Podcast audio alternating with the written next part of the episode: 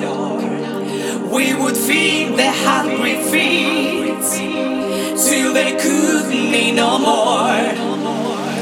But they fight and then.